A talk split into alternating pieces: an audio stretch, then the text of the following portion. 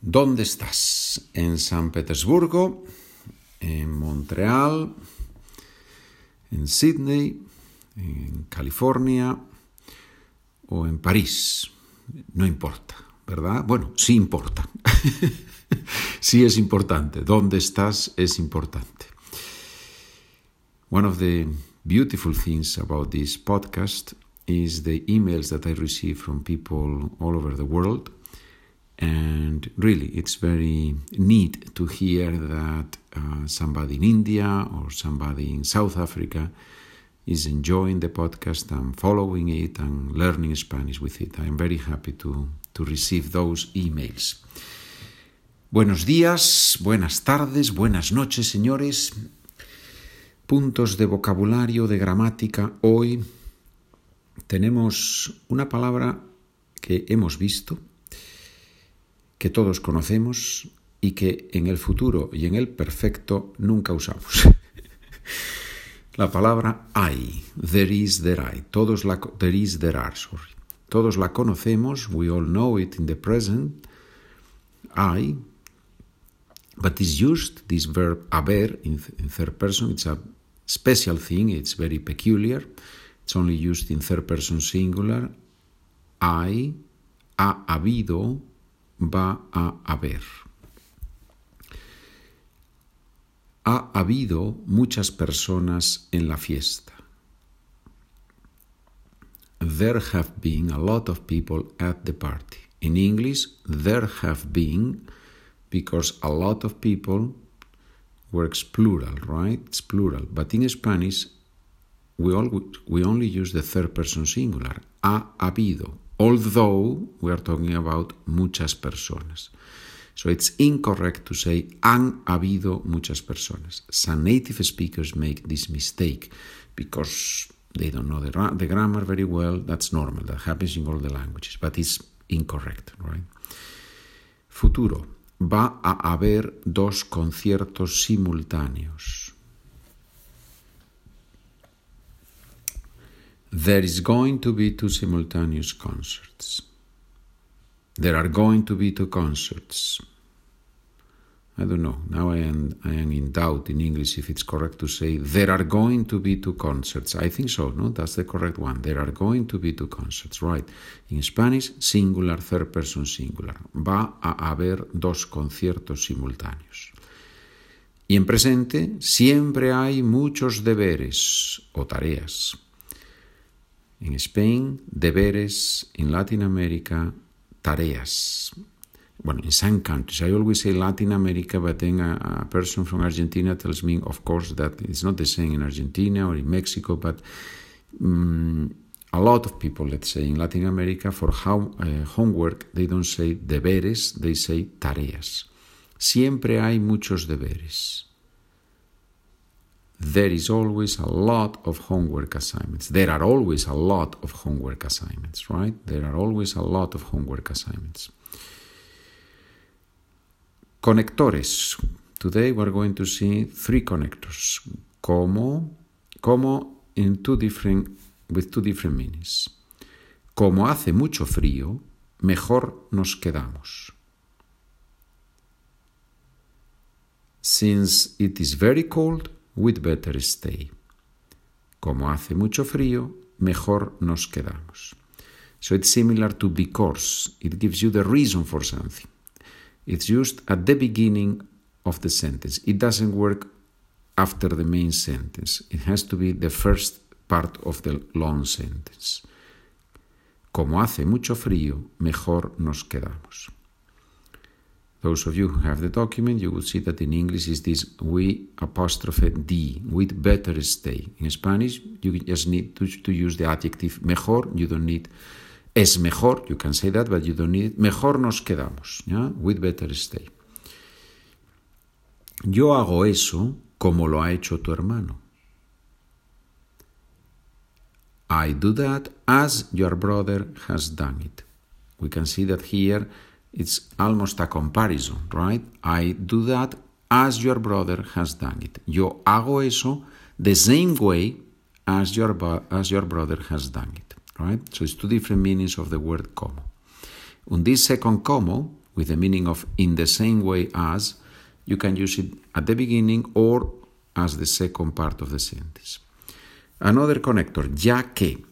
It means puesto que, more or less por, porque, so it gives the reason to. Ya que has llegado tarde, no te quejes. Since you have arrived late, do not complain. Right? And many times it has this meaning of uh, since you have arrived late, arrived late in the sense of first thing that you did wrong is to arrive late. Second thing that you did wrong is to complain, right? So, but not always, but it, it has this this idea of reason, right?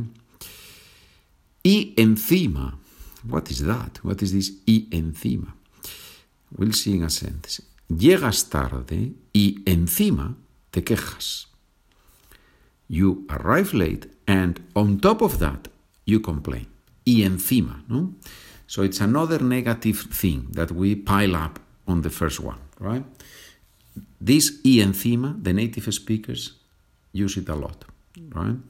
And it's not taught usually in grammars, but it's very practical and is used a lot. Let's see now frases en español y en inglés to practice this grammar point, this vocabulary and grammar point. Obviously, as always, if you have the document, cover the answer on the right side, right? You don't want to, to see the translation. And if you need the document, you know my email, charla con pedro at gmail.com. Siempre hay mucho ruido aquí. ¿Por qué?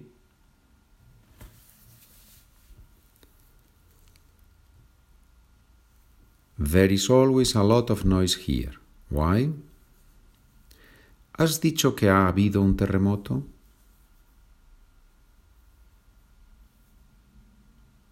Have you said that there has been an earthquake? Hopefully there is not an earthquake, right? Hopefully. I only experienced I only experienced an earthquake once in my life in Maryland. I was in a public high school there, in a high school. Uh, what was the name? I forgot the name of the high school. Mamma mia.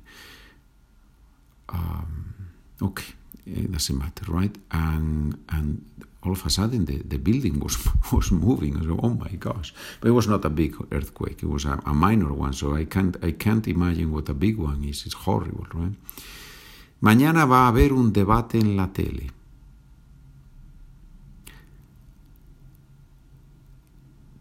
Tomorrow there is going to be a debate on TV. Debate, debate, same word in English and Spanish. The spelling is the same, pronunciation a little bit different. Ya que lo sabes todo, cuenta, cuenta. Since you know everything, tell me, tell me. Right? Me ha pedido dinero y encima cigarrillos. He has asked me for money and on top of that, cigarettes. Como mi padre es rico, no necesito trabajar. I don't think many people in this world can say that, right?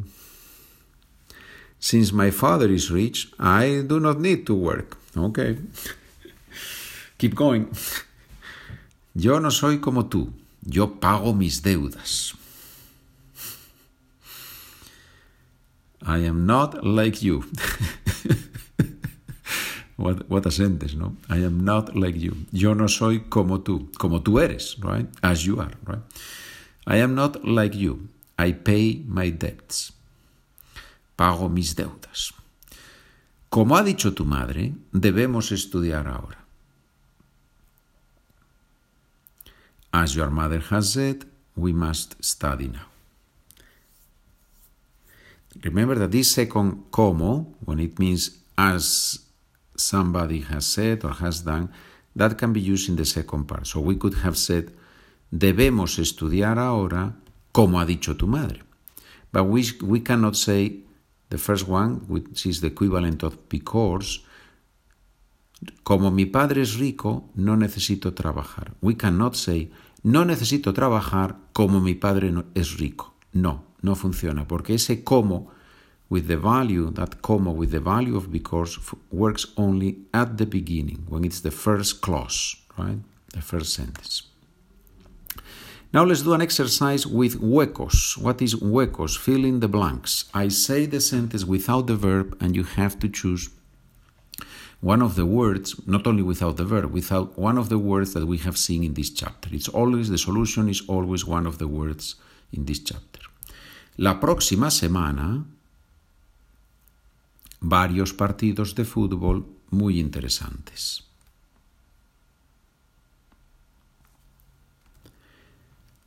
Solución, va a haber. La próxima semana va a haber varios partidos de fútbol muy interesantes. Hueco, no has trabajado con nosotros, no tienes derecho a descansar. There are two possible answers. como no has trabajado con nosotros, no tienes derecho a descansar. O ya que no has trabajado con nosotros, no tienes derecho a descansar. Mi hermana gasta mucho en ropa, dice que no tiene dinero.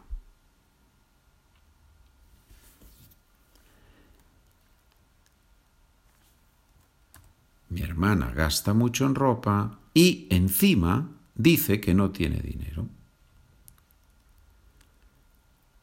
Prefiero hacer el ejercicio, lo ha dicho el profesor.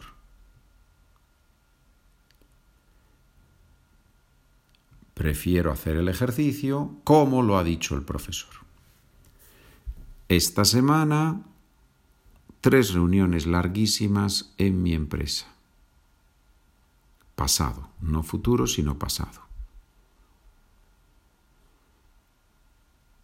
Esta semana ha habido tres reuniones larguísimas en mi empresa.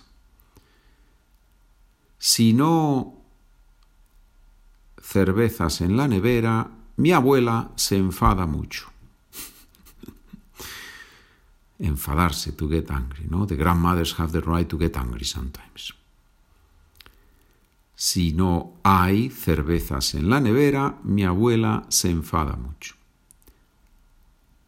Hueco, no me has ayudado, por lo menos invítame a comer, ¿no? Ya que no me has ayudado, por lo menos invítame a comer, ¿no? Como could, also be used here. And those of you who have the document, now you have those four exercises. The solutions are at the bottom, so don't scroll down to the bottom. The first one, you have 10 sentences to translate. For example, the first one, there is going to be three matches next week. Can you believe that? I'm not going to see the translation because you have it at the bottom of the document. The second exercise, I think it's a very interesting exercise because I give you the answer and you have to come up with a question. For example, number one, the answer is no tengo clase hoy, por eso no he ido a la escuela. So what's the question? ¿Por qué no has ido a la escuela? Right? It's a very difficult exercise, but I think it's very demanding and challenging and very good. I repeat. The answer is no tengo clase hoy, por eso no he ido a la escuela. What's the question? ¿Por qué no has ido a la escuela? ¿Por qué no has ido a la escuela? Well, you have there in the document other answers, and you have to come up with the questions. And then number three and number number three, you have to put verbs in present, perfect, and in the future. And number four, ¿cuál es el opuesto de estas palabras? Letra A, claro. ¿Cuál es el opuesto de claro? Oscuro. Muy bien. Señores, muchas gracias por escuchar. Espero que nos mantengamos en contacto. Mucha suerte con todo y a seguir disfrutando. I hope we will be in touch. We will keep in touch. Thank you for listening. I hope you will learn a lot and keep enjoying learning Spanish. Adiós, señores.